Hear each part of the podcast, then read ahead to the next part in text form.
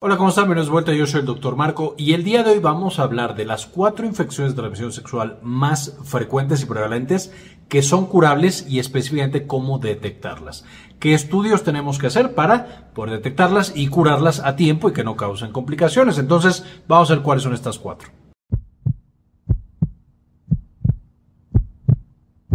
¿Cuáles son entonces estas cuatro ETS curables y cómo las vamos a detectar?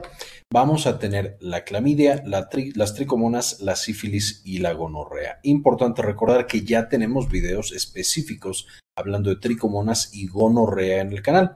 Entonces ahí pueden revisar información a mucha más profundidad. Y vamos a agregar, por supuesto, clamidia y sífilis en el futuro. Y en este video vamos a revisar en términos generales cómo se detectan y tratan de manera muy, muy general estas cuatro enfermedades. Entonces, primero que nada, la clamidia, ya sabemos por supuesto que es eh, una infección relativamente frecuente. También recordarán que todas estas ETS van a ir muchas veces de la mano entre ellas. Es decir, si detectamos una, deberíamos hacer pruebas para las otras porque los factores de riesgo son iguales y es muy frecuente que un paciente tenga varias.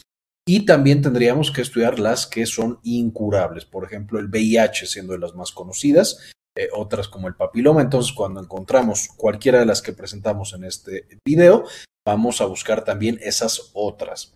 La clamidia vamos a necesitar una muestra justamente de las lesiones o del el sitio de contacto sexual, entonces, por ejemplo, vía vaginal, anal o alguna otra. Eh, de ahí se toma justo un hisopado y este hisopado, de nuevo, en cada uno de los sitios excepto vía oral, vamos a tomar muestra de células vamos a tomar muestras en general y vamos a hacer una PCR. Esta también se conoce como amplificación de ácidos nucleicos, por NAT, eh, pero es básicamente una PCR. Otras pruebas que podemos hacer, no tan usadas, pero que también nos pueden ayudar, son pruebas de antígeno y literalmente un cultivo celular. Entonces, todas estas nos ayudan justamente a encontrar clamidia, que es por supuesto una bacteria intracelular eh, de nuevo bastante frecuente dentro de estas infecciones. Y el tratamiento es relativamente sencillo, usando antibióticos de tipo macróleos, tetraciclinas y quinolonas. Y con un esquema de tratamiento relativamente corto, es relativamente también fácil eh, deshacerse de la clamidia. Después están las tricomonas, estas por supuesto causan la tricomoniasis, una infección que es más prevalente todavía en mujeres. Casi todas estas son más prevalentes en mujeres por los factores de riesgo que presentan, que también hemos hablado previamente en videos. También van vamos a, encontrarlos justamente con hisopados, específicamente el cervix, eh, también de las secreciones que se producen, por supuesto. Eh, vamos a hacer una visualización directa, en el caso como son parásitos, las tricomonas, en el microscopio se pueden ver directamente y también se, se, pueden hacer pruebas de antígeno y pruebas de PCR, aunque de nuevo en muchos casos la visualización es un estudio bastante, bastante bueno. Y el tratamiento va a ser con antiparasitarios, específicamente los más usados, metronidazol y tindazol. Entonces podemos ver que como esta y la previa, eh, justamente clamidia, van a necesitar estos famosos hisopados, que el caso de los hombres, por ejemplo, es en la uretra y de nuevo en sitios eh, en los que hayamos tenido contacto. Se necesita, por supuesto, que la toma de muestras sea usualmente por un médico experimentado, eh, frecuentemente un ginecobstetra o un urólogo un médico ginecobstetra o urólogo pueden tomar estas muestras fácilmente y también, evidentemente, mandar el tratamiento adecuado por el, tiempo adecuado y asegurarse de que se haya erradicado la infección y ya no corramos riesgos de transmitirlo o de que haya complicaciones más adelante. Que en tricomonas y en clamidia, aunque puede haber eh, complicaciones más o menos severas, usualmente no son tan tan graves. La clamidia también, como comentario, vamos a tener que cuando nacen los bebés, por el riesgo de que se transmita justamente esta clamidia, se les aplica un antibiótico justo al nacer en los ojos, porque es donde más pueden llegar a tener infección. Entonces, es otra de las consideraciones especiales que tenemos con la clamidia. El caso de la sífilis, por supuesto, una de las infecciones más conocidas y más viejas de la humanidad.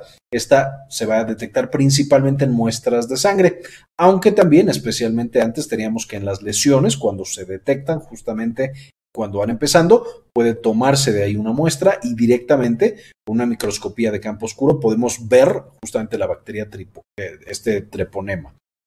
Y estos treponemas, de hecho, son muy, muy eh, visibles y muy visuales, de nuevo, cuando tenemos la muestra específica. Evidentemente, no todos los pacientes llegan justamente con la lesión primaria, que es el famoso chancro.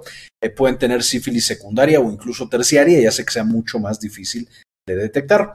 La prueba más eh, frecuente y más conocida que se hace se llama BDRL, que es justamente en la sangre encontrar anticuerpos contra treponema. No nos dice específicamente qué treponema es, pero de ahí podemos saber más o menos con qué estamos lidiando.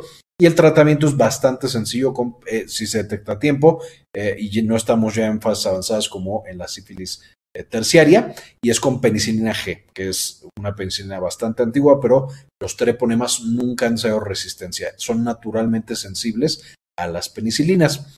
Importante recordar que en el caso de la sífilis va a ser una de las pruebas de tamiz, es decir, que se le hace a todas las pacientes embarazadas y esto es porque la infección por sífilis puede pasar al bebé desde que está en la panza de mamá, infectarlo y causar sífilis congénita.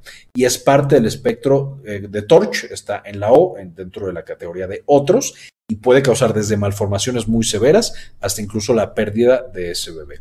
Entonces, siempre a una paciente embarazada se le van a hacer pruebas para descartar que tenga sífilis, y de nuevo es la famosa prueba BDRL. La siguiente es la gonorrea. También ya hablamos de ella en el canal junto con las tricomonas. Les dejo en la parte de arriba el enlace para que lo puedan consultar.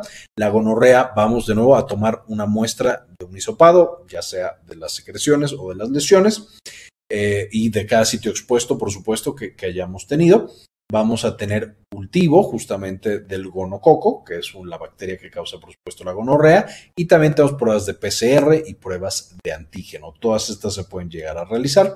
Y el tratamiento, debido a la alta frecuencia de resistencia que tenemos, ya muchos gonococos van a estar justamente eh, con resistencia elevada a la mayoría de los antibióticos Muchas veces se usan combinaciones de tratamiento, una cefalosporina más un macrólido, una cefalosporina más una tetraciclina. No en todos los casos y como siempre el patrón de resistencia tiene que hacerse local, tenemos que ver en ese sitio específico cuáles son los antibióticos que mejor funcionan para la gonorrea y evidentemente ajustar el tratamiento a esos que conocemos en ese sitio. De manera que, y bueno, por supuesto el ser hisopado, este también es usualmente hecha por un médico eh, ginecobstetra, un médico urólogo o un, o un médico que tenga experiencia o personal de salud que tenga experiencia en el diagnóstico y tratamiento de las ETS. Estas son las cuatro infecciones de transmisión sexual que son más frecuentes, que son curables. Son las cuatro grandes.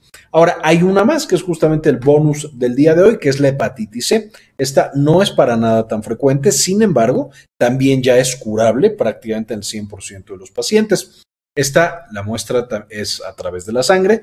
Vamos a tener que eh, de la sangre vamos a encontrar tanto los anticuerpos contra hepatitis C como PCR, que es amplificación y encontrar el ARN justo del virus de la hepatitis C.